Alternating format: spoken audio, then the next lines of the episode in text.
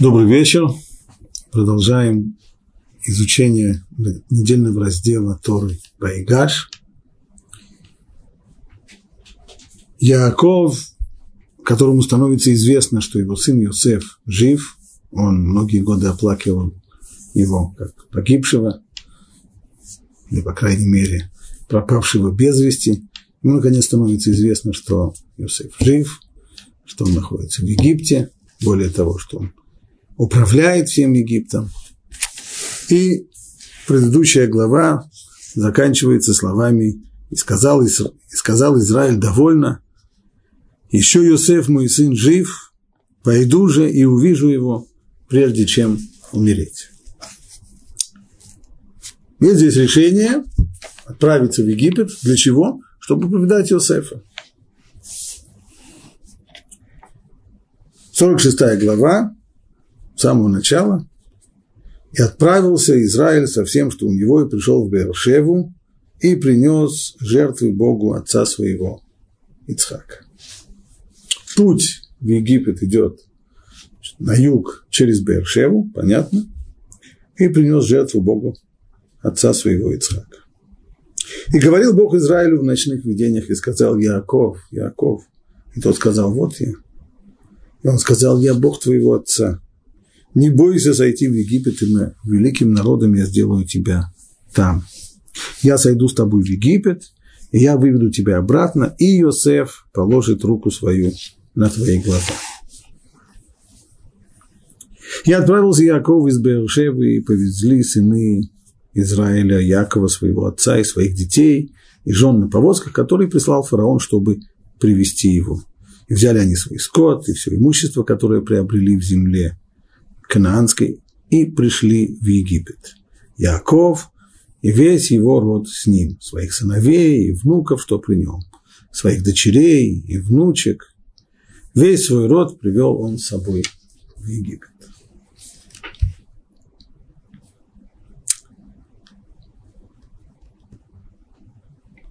Посмотрим еще раз этот текст уже внимательно и обратим внимание на ряд довольно странных деталей. Так и отправился Израиль со всем, что у него, и пришел в Бершеву, и принес жертву Богу отца своего Ицхака.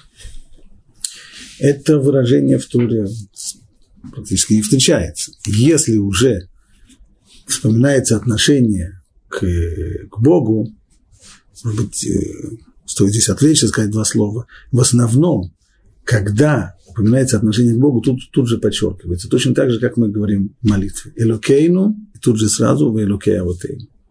Бог наш и Бог наших отцов. То есть наш, наше отношение к Богу, наше обращение к Нему, оно всегда, всегда проходит через наших отцов. Они, наши братья, Авраам, Ицхак и Яков, они раскрыли Всевышнего, они проложили пути нам к тому, как к нему относиться. У каждого свой, был свой индивидуальный подход.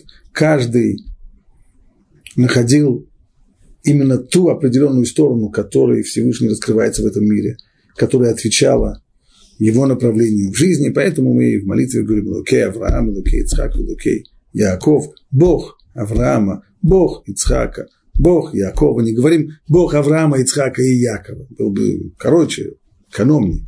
А именно говорим так, Бог Авраама, Бог Ицхака, Бог Якова. Потому что любое из этих отношений, отношение Авраама к Богу, это не то, что отношение Ицхака к Богу. У каждого из них был свой индивидуальный путь, потому что те медот, те атрибуты Всевышнего, которые он проявляет в мире, каждый из працев сосредоточился на одном из атрибутов, который и был ему путеводной звездой в его жизни. Если так, то совершенно естественно ожидать, что когда речь идет о Якове, он еще один из працев, то Тора скажет, что он приносит жертву Богу, сын, Богу своего отца Ицхака и Богу своего праца, своего деда Авраама. Так естественно, как и мы, мы вспоминаем всех працев. Этого Тора не говорит. Бог Авраама здесь уходит. Вместо этого Богу отца своего Ицхака. Вопрос, естественно, почему? Это первый вопрос. Второй. И говорил Бог Израилю в ночных видениях. И сказал Яков, Яков. И здесь ряд вопросов возникает. Тора подчеркивает, что вот это вот откровение было именно в ночных видениях. Ладно, какая разница, в ночные, в дневных, вечерних. Почему это так важно подчеркнуть? И еще, начинается, говорил Бог Израилю. То есть имя Якова здесь начинается как Израиль. А уже обращение Всевышнему к нему. И говорил Бог Израилю в ночных видениях. И сказал Яков, Яков. Почему так? В одном и том же предложении тот же самый человек назван двумя именами. Мы знаем, у него было два имя. Одно имя, которое дали ему еще родители, второе имя, которое дал ему Всевышний. Ну так э, либо одним именем пользоваться, либо другим. Но уж в одном предложении оба имени немножко странно. И еще. И он сказал, что Всевышнему говорит, я Бог твоего отца, не бойся зайти в Египет. Если человеку говорят, не бойся, значит, он чего-то боится. Но, казалось бы, это совсем не, совсем, совсем не ладится со всем тем, что сказано раньше, наоборот. Предыдущая глава была окончена на очень мажорной ноте. И сказал Израиль, довольно, еще Иосиф, мой сын, жив, пойду и увижу его, прежде чем умереть. Понятно, что человек, которому сказали, что его, выяснилось, что его сын жив, он думал 20, больше 20 лет, что его сын умер, оказывается, он жив. Естественно, находится на подъеме. Он еще раньше, в Адхирохиков, ожил дух Якова.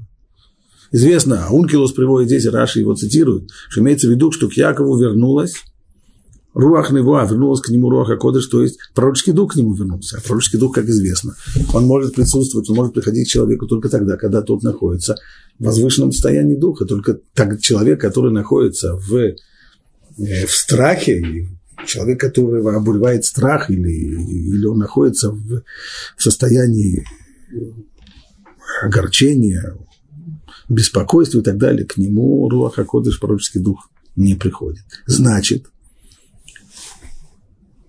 получается, что Яков был в самом возвышенном э, состоянии духа. Почему же тогда Всевышний, объясняя, обращаясь к нему, говорит ему, не бойся.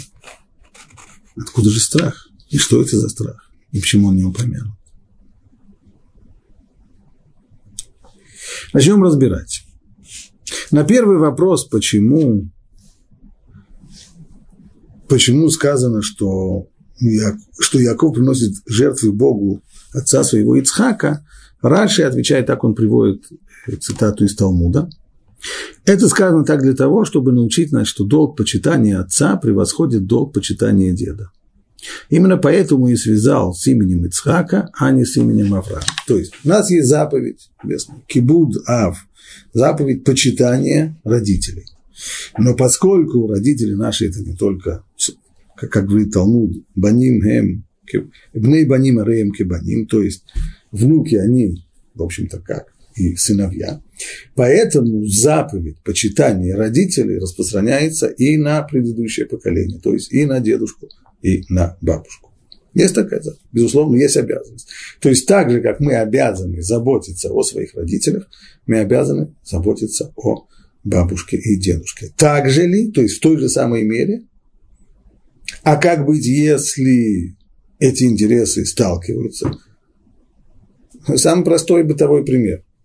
Человек сидит, э, хозяин дома, за столом в субботу, режет халу. Дальше он должен раздавать куски халы. Естественно, вопрос, кому первому, кому второму, кому третьему и так далее.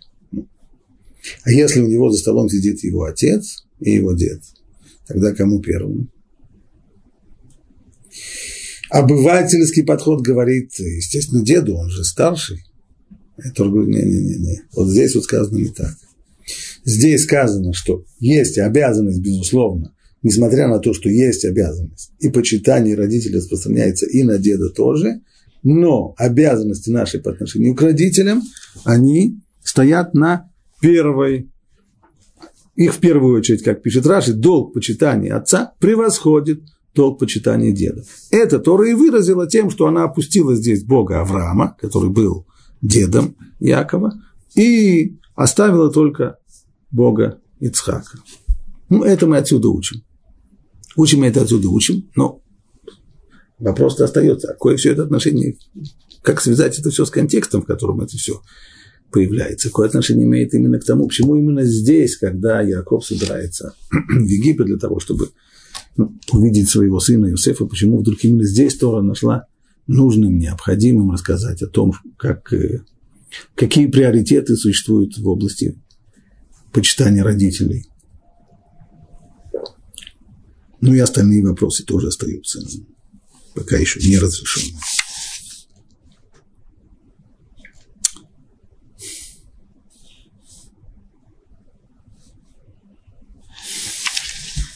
Мы обратили внимание на то, что Тора называет здесь Якова двумя именами.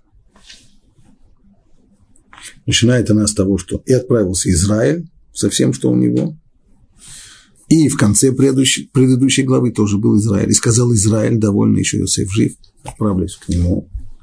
А заканчивается все Яков, Яков. Различие между этими именами есть Указывают комментаторы на несколько различий. Ну, первый мы сказали, именем Яков, имя Яков дали ему родители, имя Израиль дал Всевышний, но есть еще одно, одно различие. Яков – это имя собственное, частный человек. Яков – отец семейства, муж своих жен, отец своих детей, дед своих внуков. Яков. Израиль, Израиль это не просто отец семейства, а это пратец еврейского народа. Поэтому нам становится ясно, что как частный человек, безусловно, Яков был рад. Он был рад, он идет навстречу своему сыну, любимому своему сыну Иосифу, которого он не видел больше 20 лет. Конечно. Но как пратец еврейского народа, он начинает серьезно опасаться, и в сердце его закрадывается страх и беспокойство.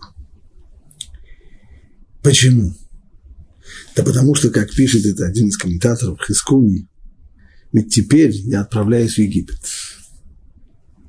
Быть может, приближаются дни, которые предвестил Бог моему деду Аврааму сказав ему, знай, что пришельцами будут твои потомки в чужой земле и поработят их, и будут угнетать там 400 лет.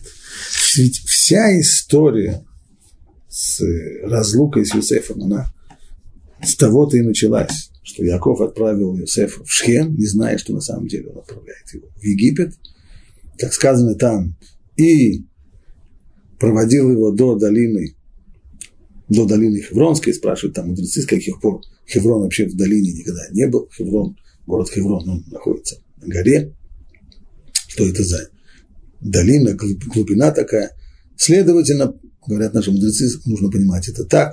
То, что он сейчас посылает своего сына в Шхем из Хеврона, все это исходя и в результате того глубокого замысла, отсюда это слово долина, то есть низина, глубина – тот самый глубокий замысел, который был сообщен Аврааму, похороненному в Хевроне, которому было сказано, ты знаешь, что твое потомство будет пришельцами в чужой земле и будут их там порабощать и угнетать 400 лет. Сейчас пришло время реализации того предопределения, которое было озвучено еще в Бритбейн Бетарим, в то время, когда Авраам заключил союз со Всевышним, союз между половинками, и пришло время его реализовать. Яков об этом, естественно, не знал. Он считал, что он посылает своего сына к братьям проведать, как они там в Шхеме. Шхем место опасное, неприятное. Он беспокоился, послал его туда их проведать. Он не знал. Ну и из этого путешествия в Шхем Юсеф не вернулся. Все эти годы Яков оплакивает своего сына, не зная, что он в Египте. Сейчас выяснилось, что он в Египте. Конечно же, нужно еще раз подчеркнуть. Ведь все это обещание, все, все, все вот это вот предсказание, сказанное Аврааму в Брит Бен там не указана страна, в которой будет это происходить. Сказано только, ты должен знать, знать, что твое потомство будет пришельцами в чужой земле. А в какой? Не сказано в какой. Сейчас выясняется, что Иосиф в Египте. Стало ли ясно сразу Якову, что ну вот пришло время платить по векселям, по тем самым векселям, которые были когда-то еще выданы во времена Авраама? Скорее всего, нет. Но не исключено, что он опасается, что это именно так. И, может быть, оказывается, до этого, может быть, можно думать, что та земля, в которой придется ему, ему и его потомству пребывать э, долгие годы за пределами земли или Израиля, не знаю, может быть, это будет в Швейцарии или еще где-то. Сейчас, сейчас очевидно выясняется, что это совсем не так. Во-первых, пришло время, наверное. Во-вторых, этим местом оказался Египет. Место, безусловно, очень несимпатичное. Все эти волнения, хотя нет, хотя у Якова нет четкого понимания, что это на самом деле так. Но опасения, опасения эти есть. Почему они не описаны в Торе? Почему нигде это не сказано? Почему все, что есть, значит, потому что сказано с одной стороны, наоборот, подчеркивается, насколько Яков был в приподнятом настроении, в приподнятом состоянии духа, а Всевышний его успокаивает и говорит, ну, ты не бойся, не бойся, не бойся. И он на самом деле-то, после того, как не бойся, а что Всевышний ему говорит? Посмотрим еще раз эти слова. И он сказал, я Бог твоего отца, не бойся сойти в Египет, ибо великим народом сделаю я тебя там. Ты опасаешься, что то самое, что было сказано Аврааму, должно случиться сейчас, это действительно так. И место, в котором все это произойдет, это Египет. Я сойду с тобой в Египет, я выведу тебя обратно, и Йосеф положит руку свою на твои глаза. То есть ты уже там в Египте и останешься. Почему же этот страх не указан? А причина уже, причина она та, которую мы указывали здесь на очень-очень многих уроках. Принцип, по которому Тор излагает события, следующий. То, что написано в тексте, пшат, апашут, то есть простое значение текста, это то, как событие увидел бы сторонний наблюдатель. Драж это то, что происходит в душе человека. И не всегда проявляется на его поведении. Так что сторонний наблюдатель может это и не увидеть. Он не, уви, он не видит, что человек думает, он не видит, что человек чувствует. Иногда люди это, дают волю своим чувствам, и их чувства, их, э, их страхи, их э, опасения, они проявляются и на их поведении, но иногда нет. То есть тот, кто увидел бы Якова, когда он отправился из своего дома по, направлению в Бершев, он увидел бы действительно человека, который радуется, старика, который радуется, что он на старости лет наконец-то увидит своего сына, с которым, которого не видел больше 20 лет. Но в глубине души у него, у него опасения. Поскольку они внешне не проявлялись никак, Тора о них и не пишет. В тексте их нет.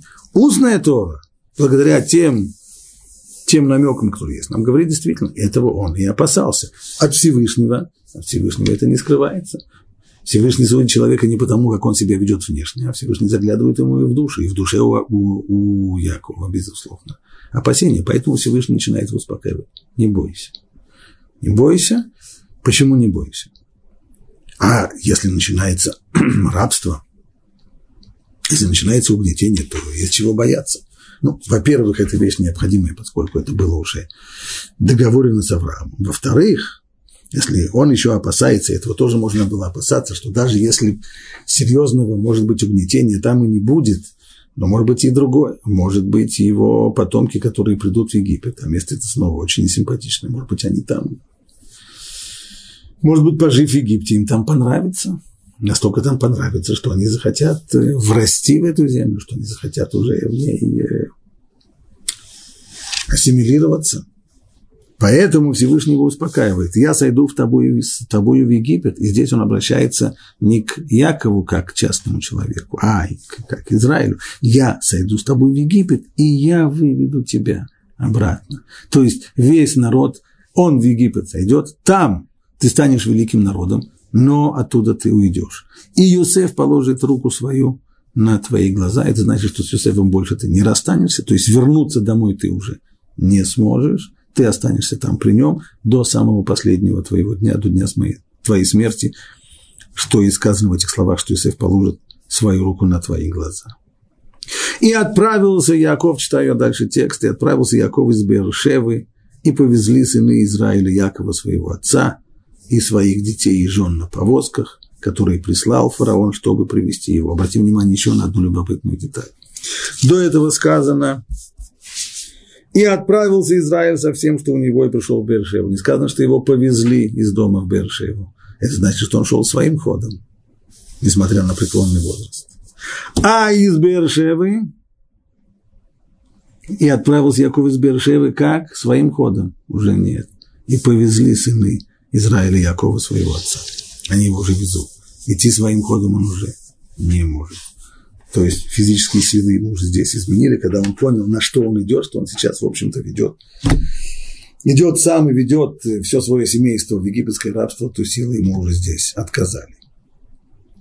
И если это наше объяснение правильное, то мы, пожалуй, можем дать еще один, прокомментировать несколько иначе то, что сказано выше. Я и принес жертву Богу отца своего Ицхака. Мы привели здесь объяснение Раши. В свете того, что мы сказали сейчас, будет нам позволено дать еще один другой комментарий. И Авраам, и Ицхак, и дед Якова, и отец, оба, оба в свое время из-за голода, который случился, оба решили отправиться в Египет – и Авраам, и Ицхак. Но только закончилось это по-разному. Аврааму Всевышний не препятствовал прийти в Египет. И он действительно, когда был город, голод, он отправился в Египет. Там, правда, случились большие неприятности, но, слава Богу, он вышел из этого сухим из воды. С Ицхаком почти, было почти то же самое, а именно голод был, и он тоже отправился, правда, не, в Бер, не через Бершеву, а чуть ближе к к морю, он шел через землю Плештим, но вот Всевышний там его остановил. Сказал, тебе не позволено. Ты остаешься в этой земле, и несмотря на голод, ты где будешь. Поэтому сейчас, перенося жертвы в Бершеве, а Бершева, кстати, было местом, в котором жили оба, и Авраам, и Ицхак. И вот там, в доме своих, в, на земле своих предков, принося жертву Богу, он имеет в виду здесь именно написано Богу отца своего Ицхака. Он надеется, быть может, Яков надеется, что хоть в самый последний момент Всевышний остановит его так же, как он остановил когда-то Ицхака и не дал ему уйти за пределы Иерусалима. Но этого не случается. Всевышний успокаивается, он говорит, да, ты таки да пойдешь. Пойдешь почему? Потому что великим народом сделаю я тебя именно там, именно там, в Египте, семья Якова и превратится в народ. Читаю дальше шестой стих. «И взяли они свой скот и свое имущество, которое приобрели в земле Кнаанской, и пришли в Египет. Яков и весь род его с ним.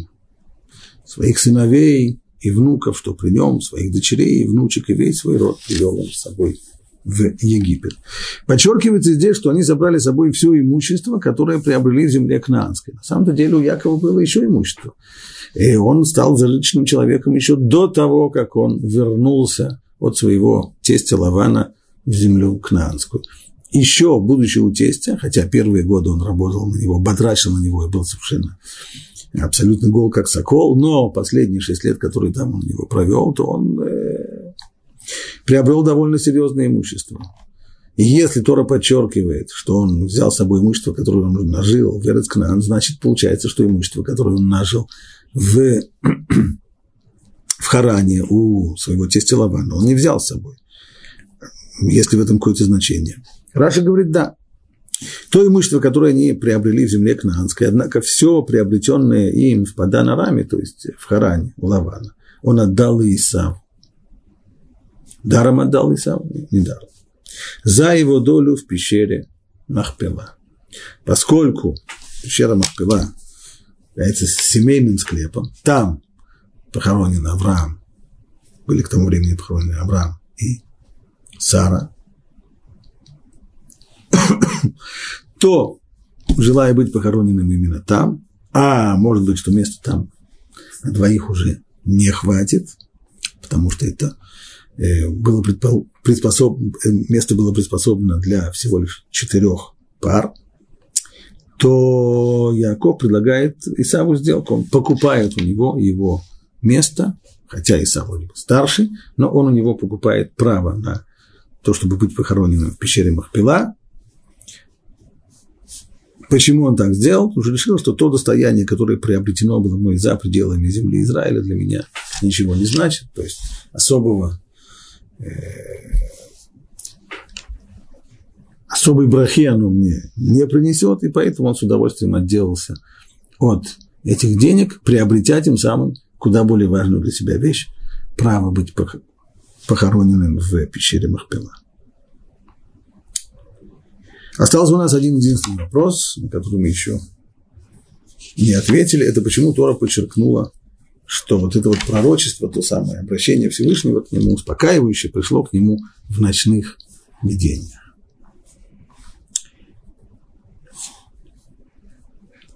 А, а у Самеха, в своем комментарии Меши Хохме,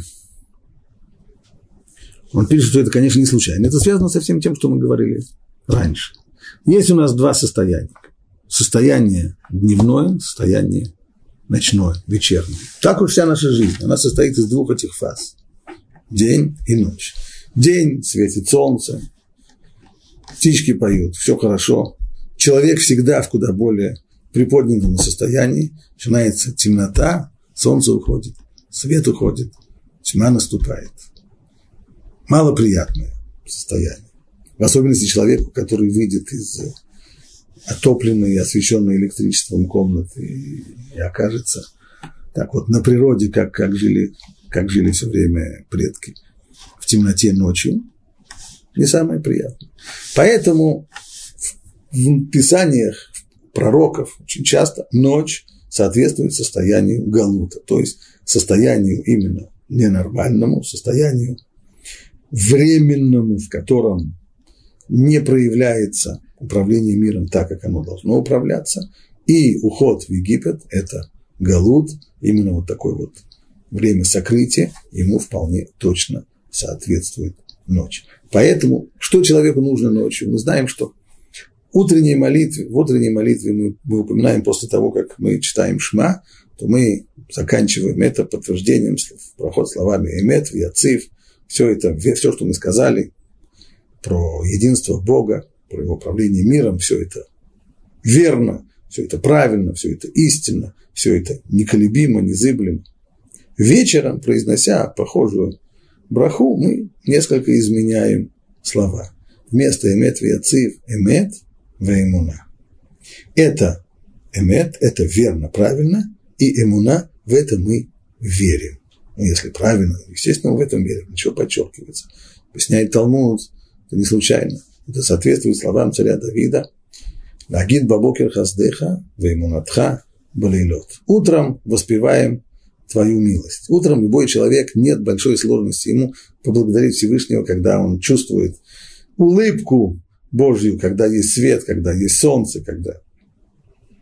Вечером все не так. Вечером никакого света, никакой улыбки. Вечером, вечером мир поворачивается к нам как вроде как тыльной стороной. В, это, в этом состоянии нужна вера. Вера в то, что ночь закончится. Рано или поздно она, она кончится и снова придет утро. Снова зайдет солнце. Снова будет свет начнется светлый день. Но в это нужна вера. Для этого нужна вера, потому что ночью мы этого не видим, мы этого не чувствуем. Все, что мы чувствуем ночью, это темноту, холод, отчужденность, страхи, безусловно, любой шорох, любая, любая тень ночью вселяет в человека страх, то что, то, что не происходит днем. Но нужно верить в то, что это пройдет. Точно так же и состояние Галута состояние галута, в котором необходимо. Вот это вот вера, что это темное состояние, это ночь, она не вечна. Мы идем сейчас в Египет, это верно, но идем туда не навечно. Поэтому Всевышний и обращается к э, Якову именно Бемар от Алайла в ночных видениях. Ясно, что он идет в Галут. Продолжаем дальше. И вот семена и вот имена сыновей Израилевых, пришедших в Египет, Яков и его сыновья, первенец Якова, Рувен, сыновья Рувена, Ханох и Фалух и Црон и Карми, сыновья Шимон, и Имуэль, и Ямин, и Оад, и Яхин, и Цоар, и Шауль, сын Кнаниэль. Идет такое перечисление почти как перепись населения. Много здесь упомянуто имен. На секунду остановимся, что значит Шауль, сын Кананиенки. Кто такая Кананиенка? Ответ Раши. Имеется в виду, это сын Дин. Почему Дина называется? Дина дочь. Дина дочь Якова и Лей. Почему она вдруг называется здесь Кинаниенко? Имеется, так ее называли. Почему? Потому что ибо ей овладел Кананей. Та самая история со Шхемом, когда Дина попала в, к Шхему. И почему же здесь ее сын называется сын Кнаненки? Потому что когда убили Шхема, продолжает Раши, то Дина отказалась выходить из его дома. И не соглашалась выходить, пока Шимон не поклялся ей, что возьмет ее в жены.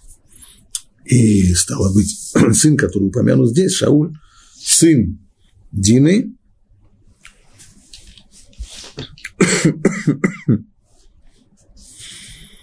Среди сыновей Шимона упомянут здесь Шауль, сын Кнааненки, то есть сын от Дины и Шимона.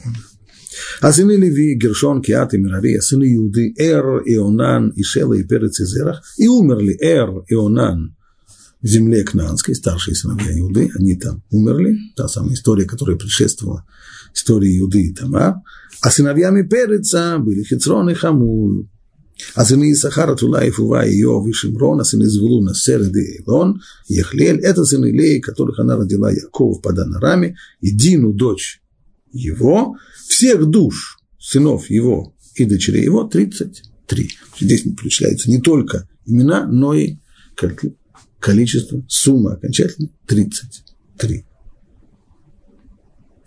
А сыны Гада, Цифон и Хаги, Шуни, Эцбон, Ири, Аруди, Арили, сын Ашера, Имна, Ишва, Ишви, Бриа, и Серах, их сестра, Серах, их сестра, и сыны Бри, Хевер и Малькиэль, это сыновья Зильпы, которую Лаван дал Ле, своей дочери, она родила их Якову 16 душ. Здесь идет эта перепись населения по матерям. Сначала сыновья Лей, потомки Леи 33, теперь сыновья Зильпы, их 16, сыны Рахели, дочери Якова, Йосеф и Беньямин. И эти родились в Египте у Йосефа. Их родила ему Снат, дочь Потифера, жреца из, жреца из Она, Минаша и Ефраим. А сыны Беньямина, Бела и Бехираш, Бела, Гера и Нааман, и Хи, и Рош, Мупим, Хупим, и Ард, это сыны Рахели, которые родились у Якова, всех душ 14. То есть душ 14, понятно, что это включает здесь Йосефа и двух его сыновей, которые родились в Египте. А сыны Дана, Хушим, а сыны Нафтали, Евцели, Гуни, Ецер и Шелем – это сыны Били, которые дал Лаван Рахели, дочери своей. И она родила Якова всего семь душ. Всех душ, пришедших с Яковом в Египет, пришедших от него, кроме сынов Якова, всех душ 66. А сынов Иосифа, которые родились у него в Египте, двое. Всех душ дома Якова, пришедших в Египте, 70. Для чего весь этот э, отрывок с подробным перечислением всех имен и, и, пол, и полный подсчет и так далее. Так. Прежде чем мы ответим на этот вопрос, можно сказать, что внимательный человек остановился бы сразу прямо на последнем стихе. Как так написано? Сынов Юсефа, которые родились у него в Египте, двое. Значит, Юсеф плюс два равняется три. Всех, точнее, простите, выше. Всех душ, пришедших с Яковом в Египет, пришедших от него, кроме жен, сынов Якова, жен их не считают здесь, всех душ 66. 66. А сынов Юсефа, которые родились у него в Египте, двое. 66 плюс 2, 68. Сам Юсеф, 69. Всех душ дома Якова, пришедших в Египет, 70. Как можно такое сказать? 66 плюс 3 равняется 70. При всем желании 66 плюс 3 равняется 69. Как быть? Вопрос задают, конечно, все комментаторы. А двое из них, Раби Авраам ибн Эзра и Рашбам, внук Раши, говорят так. Всех душ, пришедших с Яковом в Египет, было 66, плюс трое, которые были в Египте, да, они не пришли с Яковом, а кто 70-й? Сам Яков. Вот и все, все просто.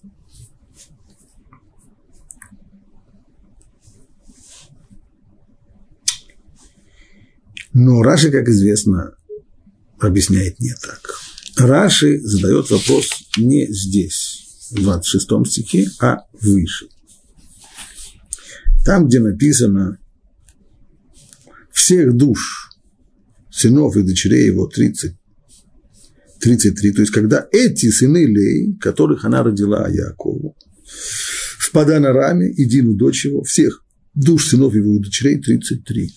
Пишет Раши, но если посчитать внимательно по одному, так просто загибая пальцы, то при всем желании 33 не находится. 32. 32.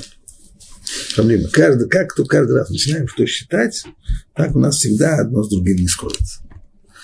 Например, в истории написано, что э, физическое наказание тому, кто нарушил закон, ему можно дать 40 ударов, говорят мудрецы, 40, так чтобы 40, 39 до 40, ну, не совсем 40. А что здесь тоже? Имеется здесь в виду, что 33, э, э, не совсем 33, 32, почему тогда написано 33? Отвечает Раши. 33 это Йохевед. Йохевед, дочь Леви и мать Моше, которая родилась меж стен когда они входили в город. То есть она родилась, жена Леви родила дочь Йохевет прямо на паспортном контроле, где-то между паспортным контролем и таможней. Получается, что она как бы не из тех, кто, родили, кто родились в Израиль, уже не из тех, но не из тех, кто родились уже потом в Египте. Она прямо вот на границе. То есть в Египет должны были войти 70 человек. Она рождается там. Вот, все это очень здорово. А почему тогда это не упомянуто?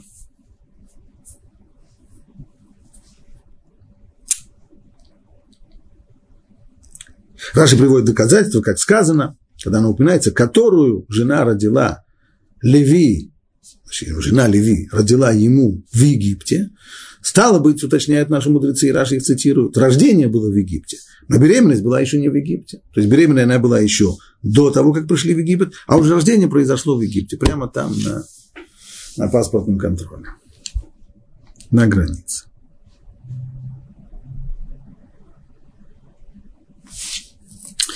Почему Раши отказывается от, казалось бы, такого простого объяснения, которое дают э, Ибн Эзра и Рашбам. Почему бы не просто сказать действительно? 69 человек здесь было. Э, было 69 вместе с Яковом, а 70 это Яков. Ответ он очевидный.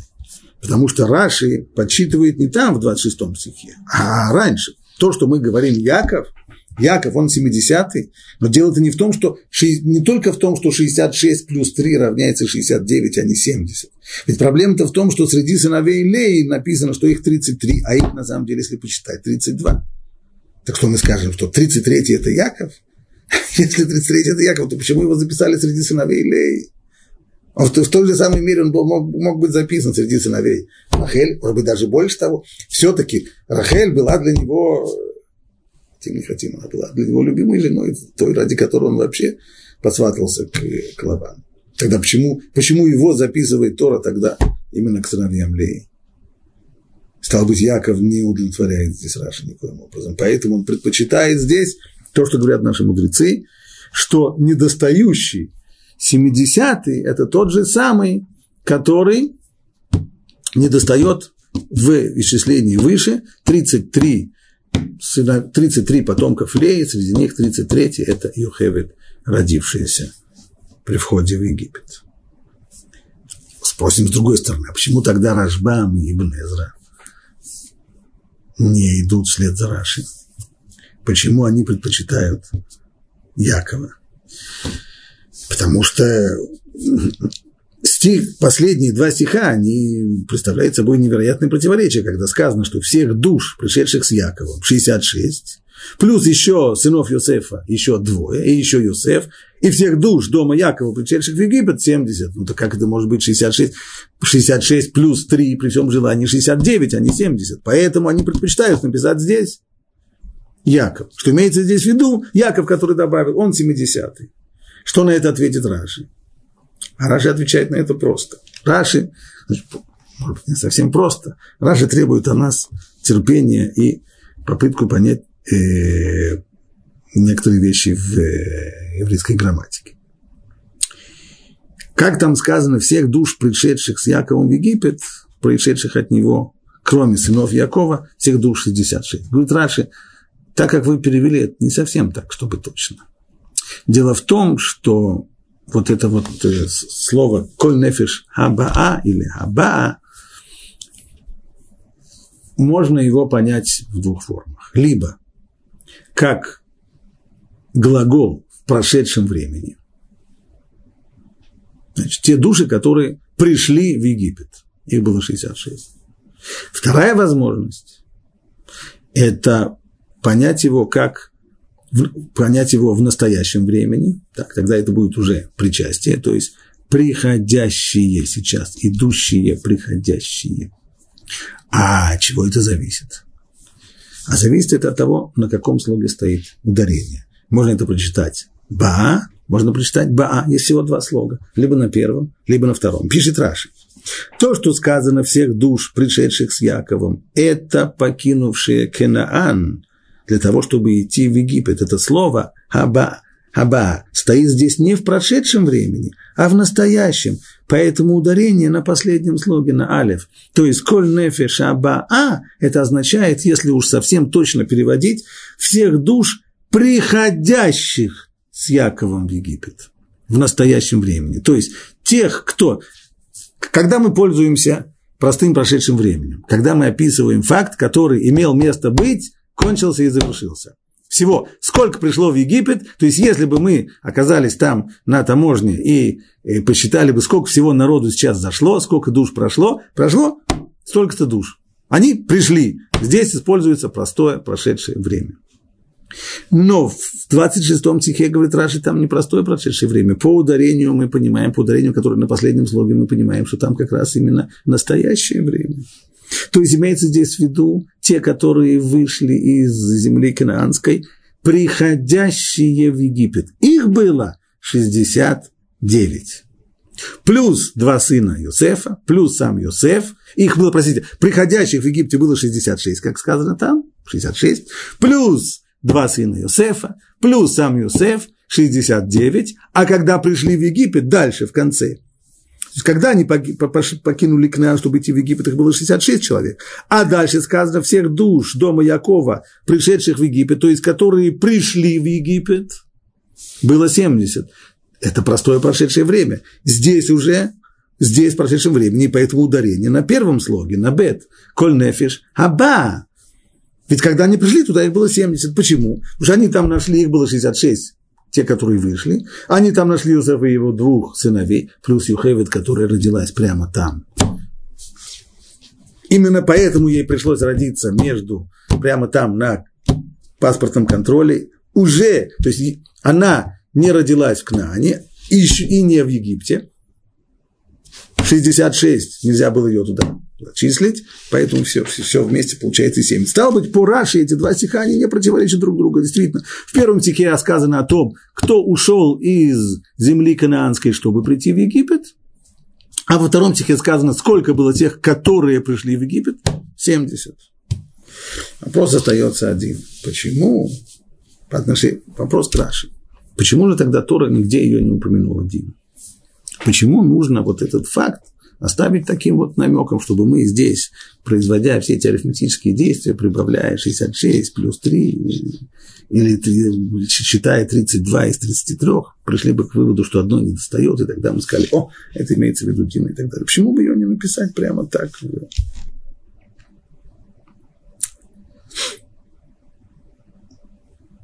Добавим еще один вопрос. Мало того, что Дину, которая здесь учтена в числе, по имени не упомянули, но по имени упомянули людей, которые в Египет не пришли. Это Эр и Онан. Они же умерли. А их тогда зачем их, зачем их упомянули? Получается, ту, которая пришла в Египет и Хеведа, ее не упомянули по имени. А тех, которые не пришли, Эр и Онан, которые умерли давным-давно, их да упомянули. Какая логика здесь? В чем здесь? Еще. А почему вообще упомянуты? Здесь почти все упомянуты. Так. Феминистский вопрос. Почему все упомянуты мужского рода? Почти все. Ну, за исключением только помянуты здесь Дина и Серах. Всего, всего две женщины. А где все остальные? А что там больше? Девочек больше не было? Естественно, было. Полно было. А почему они не упомянуты?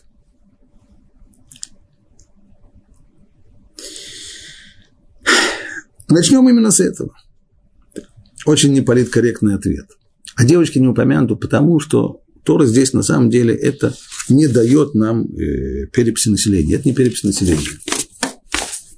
То есть, если бы мы смотрели в документы, которые составляли пограничники и таможенники там на, на границе, они бы, конечно, записали куда больше, чем 70 человек, туда бы записали всех девочек.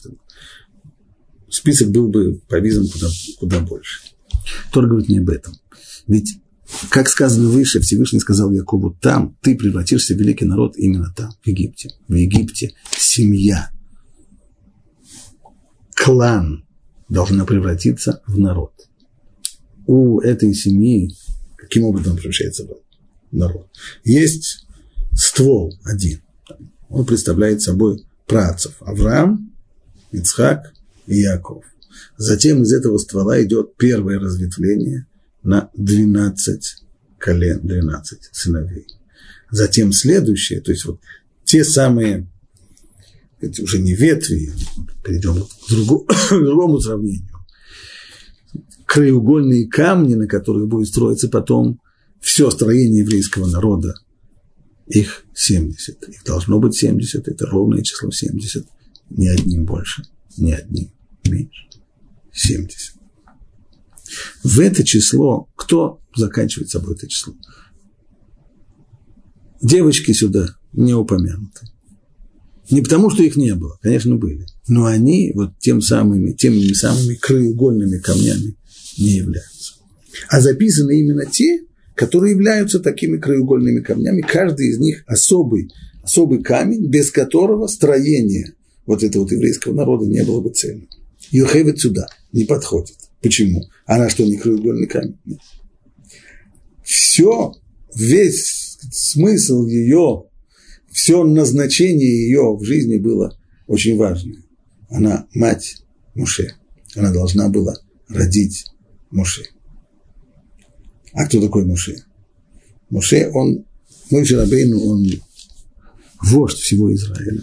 И как это сказано в святых книгах, человек становится вождем, если в состоянии быть настоящим вождем, если у него есть то, что называется нишама колелет, то есть душа, которая включает в себя, общая такая душа, которая включает в себя души всех остальных людей, коим он и должен быть вождем и лидером. Поэтому Раши приводит в нескольких местах в Торе, обращает наше внимание на то, что Тора – приравнивает, ставит на одну доску Муше и Израиля. Как, например, это в главе Итро сказано, что, что Тро прослышал все те чудеса, которые Всевышний сделал Муше и Израилю. Получается, что Муше и Израиль, они как бы на Муше равносилен всему Израилю. Почему? Да потому что он вот то самое общая душа. Поэтому он не является, он не один из, а он включает в себя всех. Стало быть, и женщина, которая дает ему жизнь, Юхевет, она тоже именно такая. Поэтому ее в перечислении 70, 70 индивидуальных душ, 70 краеугольных камней не зачисляют. Понятно и то же самое, то, что пишут и Рашбам и Бнезра.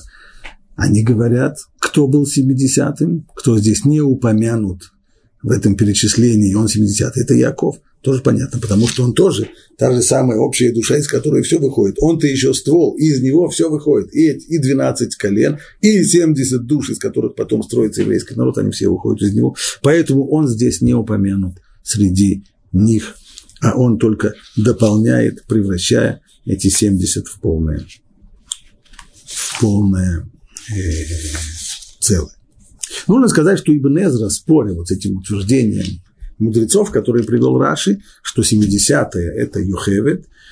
Ибн Эзра приводит еще одно возражение. А вот какое. Ну, странно.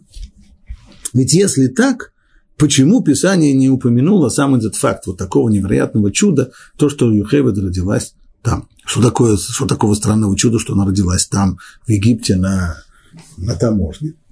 А странно, говорит Бнезра, вот что. Мы знаем, что еврейский народ пробыл в Египте 210 лет.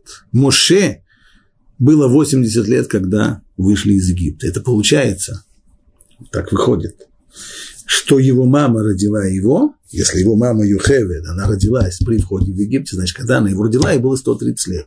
Это же какое чудо. Ведь, ведь Писание во всю, во всю историю с Сарой, которой было 90 лет, Писание упоминает, и наоборот, оно представляется как такое вот фантастическое чудо.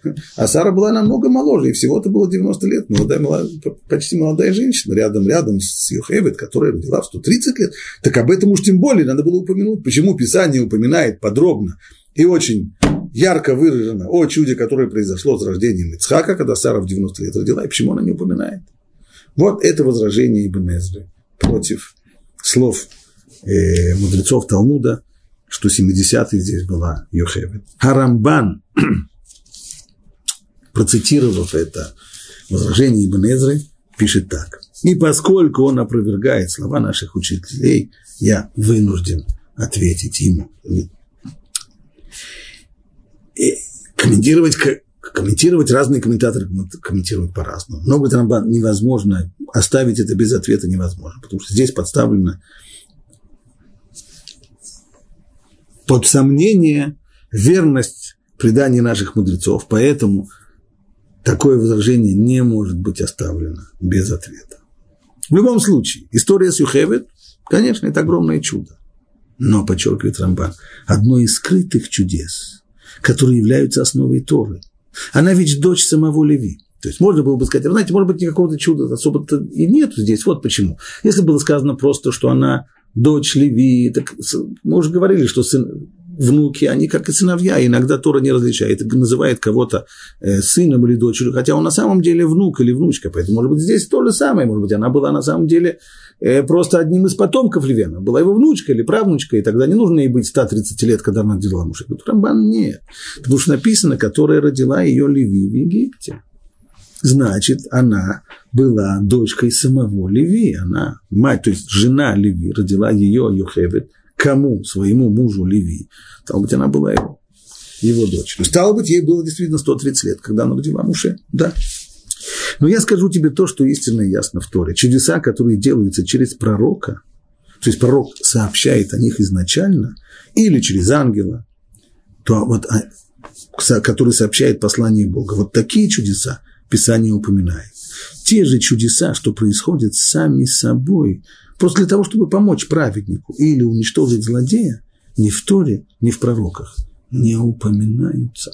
То есть, откуда взял Ибн Эзра вот это вот априорное утверждение о том, что если это чудо, то оно должно быть упомянуто. Вовсе всякие чудеса упоминаются. Упоминается всего лишь один разряд чудес. Явные, откровенные чуда, которые приводятся, которые случаются для доказательство чего-то, они всегда перед тем, как они случаются, об этом приходит сообщение. Вот так будет и так случится. Будет знамение, то, что называется. Это сообщает либо пророк, либо ангел, либо еще что-нибудь. Например, как это было во время э, десяти ударов по Египту. Муше приходил к фараону и говорил, в такой-то день, в такой-то час случится вот такая-то штука. Сверим часы, посмотрим, так и будет. Да, об этом Тура пишет. Но ведь в мире существ, происходит масса, десятки и сотни тысяч скрытых чудес, которые происходят не для того, чтобы кого-то, на кого-то э, оказать влияние, кого-то убедить и кого-то в чем-то... Нет, они просто для того, чтобы помочь праведнику, или, если нужно, уничтожить злодея. Поэтому они ни в Торе, ни в пророках вообще не упоминаются. И это естественно. Ведь да и зачем бы по Писанию упоминать эти чудеса? Да ведь вся Тора основана на скрытых чудесах. Именно на скрытых. Во всем, что происходит с народом Торы, есть только чудеса, не законы природы, ведь обещание Торы есть не что иное, как чудеса и знамения.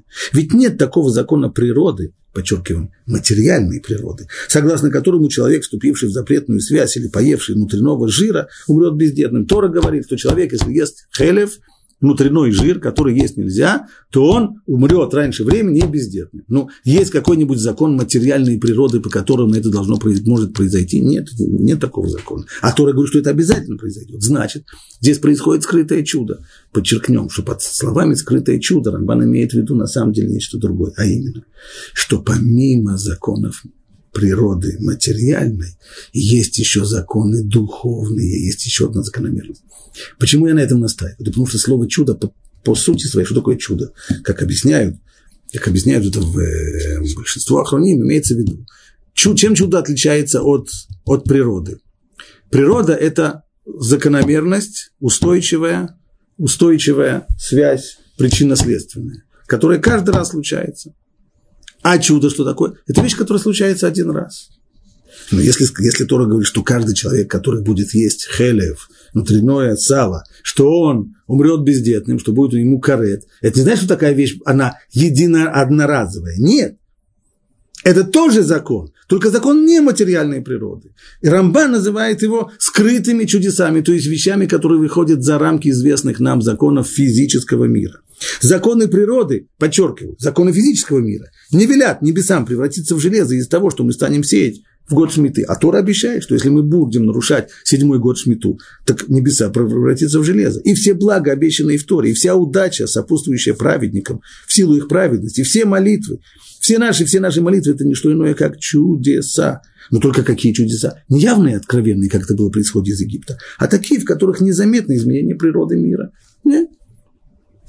Поэтому нет никакой необходимости, чтобы, Тора написала здесь, что Йохевед родила, когда она была в очень преклонном возрасте. Кроме того, а, другое дело, Ибн Изра возражает, а почему же тогда Тора так подробно описывает чудо, которое произошло с рождением Ицхака, что Сара родила в 90 лет? А это просто нужно внимательно почитать текст, говорит Рамбан. А я уже объяснял, что, сотвори, что сотворенное для Авраама чудо стоит не в том, что думает упомянутый мудрец, то есть Ибн Изра, ведь Авраам родил Ицхака за 75 лет до смерти. Что они уж такие были древние, дряхлые старики? Да ничего подобного. Авраам родил за 75 лет до смерти, не прожив еще двух третей отпущенного ему срока. А ни в одном поколении, это не то, что тогда было что-то другого, это общая природа человека. Рамбан, он врач, знает, о чем говорит. Старость не приходит к человеку, пока он не прожил трех четвертей жизни. Врачи так и делят человеческую жизнь. Детство, молодость, взрослость и старость. Стало быть, старость – это только четвертая часть жизни. И в наше время, когда срок жизни 70 лет, врачи назовут старостью возраст после 60, а до 60 лет человек еще не старый. Что такого страшного? У человека в возрасте 50-60 лет, 55-50 лет родился ребенок. Ничего в этом удивительного нет. И еще, да ведь Авраам родил множество сыновей спустя 40 лет после рождения Ицхака. У него же еще от, от Ктуры родились дети. И это должно было бы быть во много раз большим чудом. Известно, что и в нашем поколении встречаются люди, которые рождаются, у которых рождаются дети в старости, когда им исполняется 70-80 лет. Я сам лично знаю человека, у которого, э, еврея, у которого родились дети в 70 лет. Или больше, насколько могли сохраниться их жизненные соки, согласно их природе. У женщин тоже нет установленного срока. Есть какой-то срок, который женщина перестает рожать? Нет. Пока у них есть месячные, они рождают. Поэтому что же было с Авраамом и, Сарой? Не в том, что они родили на старости лет, ничего этого странного в этом нет. Да и стариками они еще не были. Удивительно в истории Авраама и Сара совсем другое, то, что в юности они не могли родить. Они же были много лет бесплодными. В этом-то странность. И все у них были заключения от врача, что родить они не могут, потому что бесплодие – это неизлечимое. А сейчас родили друг от друга, как я уже объяснял в том месте. А Сарой произошло еще одно чудо. У нее ведь прекратилась до сих пор обычная женщина. После этого женщины уже не рожают. Она родилась. То есть, чудо, которое произошло с Сарой, почему Тора о нем говорит? Это было чудо откровенное, но не потому, что она была старая, ничего в этом странного нету. А чудо было в том, что у нее было, не, не было никакой возможности рожать, что она была абсолютно бесплодной. И это было очевидное, явное, открытое чудо. Поэтому Тора об этом говорит. А то, что Юхевед родила в возрасте 130 лет, ничего такого страшного нету. И не такое это большое чудо. И Тора не обязалась рассказывать об каждом чуде, потому что таких чудес на самом деле сотни тысяч и миллионов. Тора рассказывает только о тех чудесах, открытых, явных и откровенных, которые предсказываются прежде пророкам, или ангелом, и как сказано, вот сейчас произойдет такое-то знамение, такое-то чудо, которое произойдет вопреки всем законам природы. Но не о таких чудесах, которые приходят в рамках законов, не отменяя эти законы, и приходят для того, чтобы помочь праведнику, уничтожить злодея или для других целей. Вот это вот очень известный спор Рамбана с Ибн Израилем.